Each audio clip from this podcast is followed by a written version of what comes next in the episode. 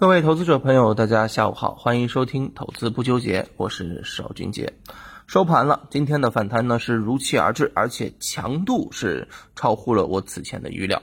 当然，这个今天盘面强势的主要原因还是前期超跌的这些抱团品种是出现了明显的护盘上攻的这么一个表现。那么在这里呢，我首先要跟大家强调一下，虽然今天是出现了反弹，但是我们对于这些品种后市是否可以参与啊，或者说现在是否就可以买入，一定要留一个心，因为在前面的一两周时间里面啊，这些抱团股已经不止一次出现了诱多的行情，但是出现了这种诱多行情之后。啊，很多的投资者就在中途上了车，结果呢，白白的浪费了时间，在这个时候还是啊套着的。所以，什么时候能够走强企稳啊？什么时候能够介入？还是要观察一些这些品种后续的这个表现啊，不着急。什么时候有机会，我当然会给大家来挖掘当中的啊一些可以参与的方向。那么今天啊，给大家。关注的方向依然是放在了今天领涨的碳中和品种当中。碳中和这个板块呢，其实近期表现的已经是非常火热了。我们在投资不纠结当中也给大家讲过了，对不对？讲过很多回了。但是目前对于整个碳中和板块到底该如何参与，相信是我们投资者很多啊关心的问题当中非常主要的一块。碳中和的延续性，我认为是有保障的啊，一直跟大家强调的。但是现在操作的难度是越来越大。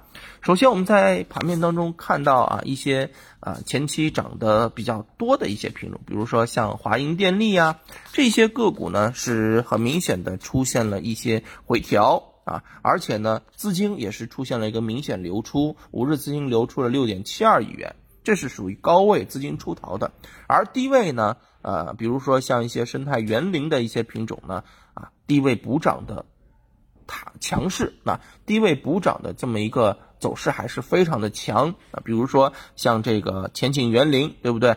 今天又是四连板了，五日资金呢也流入了一点八六亿元，这资金推动的这个性质是非常高，拉升的啊这个态度也是非常的啊坚决。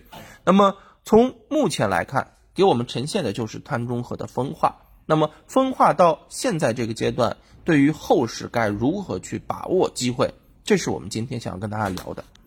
首先呢，我们来回顾一下啊，整个碳中和在整个三月份走强的一条时间线，一个时间轴。嗯，三月初的时候，对于相关碳中和板块啊，开始有预期，对吧？当中呢，经过两会，在后面发酵落地啊，在持续延续走强，这是我们现在所经历到的一些事情。但是大家会发现，其实碳中和板块当中的一些细分概念在不断的发生着变化。三月初的时候，我们那会儿做什么？做核电、风能、碳交易，对不对？大家有没有印象啊？是属于发电端的，是吧？然后呢，到了三月中旬，哪些品种开始走强了呢？像一些电力呀、智能电网呀这些品种开始走强，还有一些高耗能的企业，比如说钢铁、有色等等，是不是啊？另外，到了现在。我们可以看到走强的是什么？像一些虚拟电厂呀、生态园林啊、固废处理啊，你就会发现，整个碳中和它的热点细分领域当中也在出现的热点轮动，是不是？哎，这是资金挖掘的一个方向。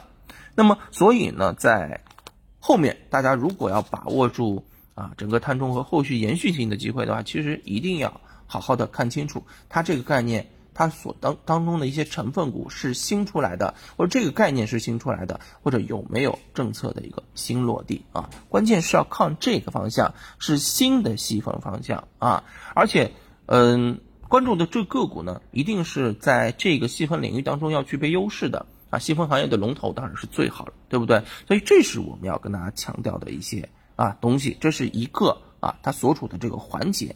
另外呢，我认为还有两个方向要。注意关注。那我们今天呢，呃，给大家从这些方向当中准备了一份啊碳中和后市掘金啊低位补涨的投资策略。那各位如果有兴趣的话呢，也可以在我们的这个啊这个互动栏当中啊评论栏当中来跟我进行沟通，好吧？呃，我会点对点的分享给大家。那么在这一份资料当中啊，除了刚刚讲到的它要所处的这个细分新方向之外呢，啊新的这个东西落地的一些概念之外呢，其实啊它本身的位置以及资金的情况也是非常重要的。你想，其实现在啊很多碳中和方向啊，无论是个股啊、概念股啊，还是什么策略啊，相信大家从不同的地方、不同的渠道都领了很多，是不是？但是呢，嗯。都它都是有时效性的，所以今天在给大家讲这些东西的时候呢，我是想着说我给大家讲透一点，讲明白一点。我认为什么样的品种在碳中和后续有延续性，我就把这个标准给大家强调一下啊。一个刚刚讲了细分方向，第二个低位走强啊。首先我认为严格的一个标准筛选的一个标准是三月整体的涨幅要小于百分之二十啊，累计涨幅不足百分之二十。同时呢，它目前所处的一个技术形态，一定是一些底部的技术形态，比如说底部横盘啊整理的一个区间突破呀，底部的一些 W 底的构筑啊，啊头肩底的构筑啊等等等等，出现这种形态之后会比较靠谱啊。如果出现过啊这种啊底部形态的突破，顺势回调回踩确认，可能它的这个强度会更高一些，这是一个啊。另外一个呢，就是资金抢筹方面。资金抢筹，因为现在呃公布，即便是公布的一季报，那么其实我们也没办法看出啊相关的一些端倪来。那么我认为呢，给大家一个比较明确的数值啊，就是你可以看一下它啊近一两个财报季它的一个股东人数的变化。比如说啊，我们给大家设定的呃这个标准是股东人数减少要大于百分之五啊，这是一个。这样就说明一些筹码是确确实实落到了机构手中，对吧？因为股东人数越多，散户越多嘛，机构人数股东人数越少，散户就越少啊，机构的啊抽持股的集中度就越高，对吧？那么另外呢，近十日主力资金买入要大于一亿元，一定要有一个啊累积的度啊，一定要有一个啊累积的量，这样子的话呢，才能够在盘面当中。啊，出现明确的这个投资机会啊，同时啊，在具备延续性的同时，也有短线的一个爆发力，好吧？今天啊，就给大家把这个呃当中的一些选择的条件啊细则给大家标注清楚，给大家做准备，好吧？那今天的这个案例当中呢，嗯，比如说像包含的一些品种啊，大家呢也可以仔细的研究一下。那我给大家讲一个吧，比如说像美商生态。啊，大家呢看一看是不是符合我刚刚跟大家讲的一些逻辑，好吧？大家呢也可以沿着这样一个逻辑，在 A 股市场当中自己好好的考虑考虑，挖掘挖掘。当然不想花这个功夫的，互动区啊来进行评论，来问我要这个资料。等到我们粉丝粉丝数多了之后，我们可以用小黄条给到大家，好吧？现在我们依然在努力冲。嗯，好的，那行，那今天下午就跟大家讲到这儿啊，我们明天开盘前再见。